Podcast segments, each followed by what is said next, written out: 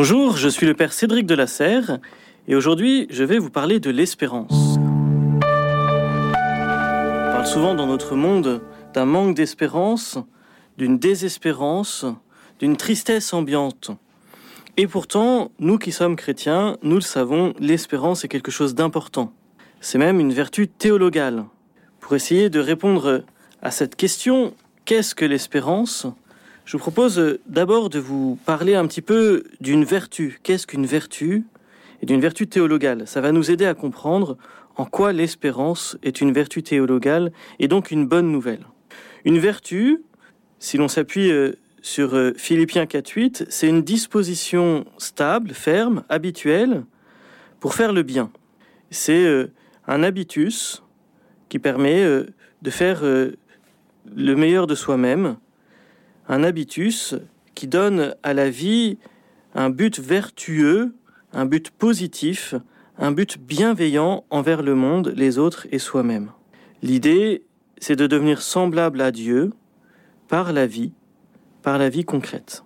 Voilà ce qu'est une vertu. L'homme vertueux, la personne vertueuse, c'est donc euh, celle qui sait librement et facilement pratiquer le bien, et qui s'est tellement exercé à cela que cela ne lui demande plus d'efforts particuliers. C'est le fruit d'une pratique, d'un entraînement régulier. Parmi les vertus, il y a euh, les vertus théologales, de foi, d'espérance et de charité. Une vertu théologale, c'est une vertu qui adapte les facultés humaines à la participation à la nature divine. Quand on met en œuvre une vertu théologale, en fait, on agit à la manière de Dieu. On se réfère directement à Dieu on se met en relation avec lui, on devient comme une image de la Sainte Trinité, la Sainte Trinité qui devient euh, l'origine, le motif et, l'objet de notre agir, de notre action. Les vertus théologales, elles sont infusées par Dieu lui-même dans notre âme, pour nous rendre capables d'agir à son image, d'agir comme lui, et faisant cela, d'aller jusqu'à lui, jusque dans son intimité, jusque dans la vie éternelle. Et donc, la vertu théologale, c'est un signe ou un gage de la présence et de l'action de l'Esprit Saint dans euh, notre vie humaine, dans les facultés de l'être humain. Parlons maintenant de la vertu d'espérance. On a vu ce qu'était une vertu, une vertu théologale, et parmi celles-ci, il y a la vertu d'espérance. La vertu d'espérance, c'est la vertu théologale par laquelle nous désirons, nous comprenons, nous aspirons au royaume de Dieu comme notre bonheur. Quand on vise, quand on aspire à la vie éternelle, à la vie avec Dieu, au royaume de Dieu, alors on vit de cette vertu théologale de l'espérance. Si on aspire à cela, c'est donc que l'on exprime notre confiance dans les promesses du Christ, dans ce que le Christ nous a enseigné, dans ce qu'il nous a apporté, dit. Et on prend appui non pas sur nos forces, mais sur le secours de la grâce et du Saint-Esprit, pour pouvoir euh, vivre de cette espérance, vivre de ce que le Christ nous a offert et promis. Vous vous souvenez peut-être de cette citation, elle est connue, que l'on trouve en Tite, chapitre 3, versets 6-7. L'Esprit a été répandu sur nous à profusion par Jésus-Christ notre Sauveur, afin que, justifiés par la grâce du Christ, nous obtenions en espérance l'héritage de la vie éternelle. Tite le dit, L'Esprit c'est ce qui nous permet de vivre de l'intimité du Christ, de vivre avec le Christ, et faisant cela, de nous ouvrir au don qui nous est fait de la vie éternelle. Et donc, vivre la vertu d'espérance, c'est finalement essayer de vivre une réponse à cette grande aspiration que nous avons tous au bonheur. Mais soyons précis, la vertu d'espérance est bien plus profonde, bien plus vaste, et aussi, je crois, bien plus noble que le simple espoir. L'espoir, c'est euh, dans nos activités humaines. On a l'espoir que notre travail euh, sera efficace.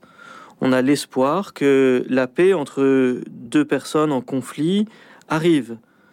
On a l'espoir que ce soir, on va pouvoir euh, se reposer. L'espérance va plus loin. L'espérance purifie et ordonne l'espoir au royaume de Dieu.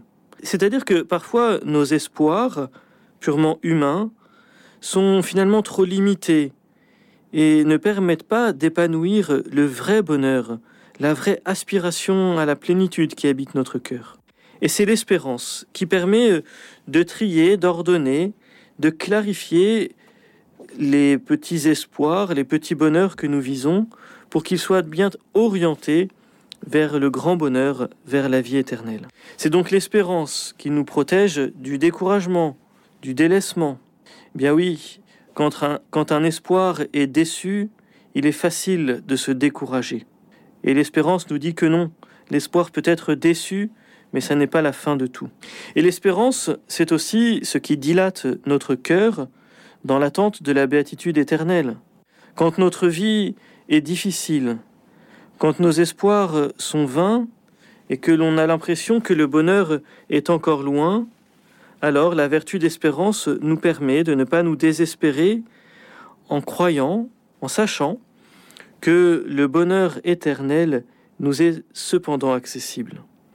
Et puis la vertu d'espérance, il me semble, permet de nous préserver de l'égoïsme et de nous stimuler dans la charité.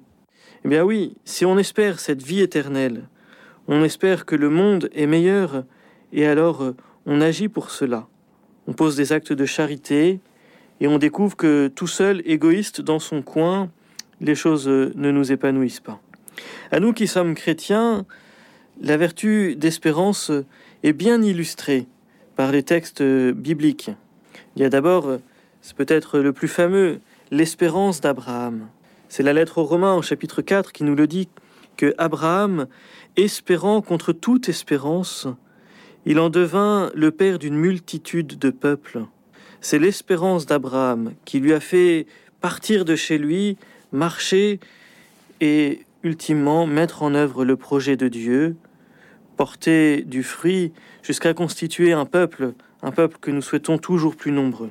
Et puis, dans le Nouveau Testament, ce qui me semble être la charte de l'espérance chrétienne, ce sont les béatitudes. Les béatitudes nous montrent que la contradiction du mal dans le monde n'a pas le dernier mot. Les béatitudes nous montrent que quand nous prenons au sérieux cet enseignement du Christ, le vrai bonheur s'ouvre à nous, même s'il est d'un autre monde. Alors vous le voyez, nous qui sommes chrétiens, on peut raisonnablement, on peut vraiment espérer la vie éternelle, le salut, la gloire du ciel. Tout cela nous est promis par Dieu si nous l'aimons, si nous cherchons à faire sa volonté. Voilà notre espérance. Celle-ci est un baume bien précieux sur nos vies parfois difficiles et souffrantes. Cette espérance, c'est notre trésor dans un monde angoissé et qui a perdu son sens. Sachons donc cultiver cette espérance et sachons la partager. C'est une authentique bonne nouvelle.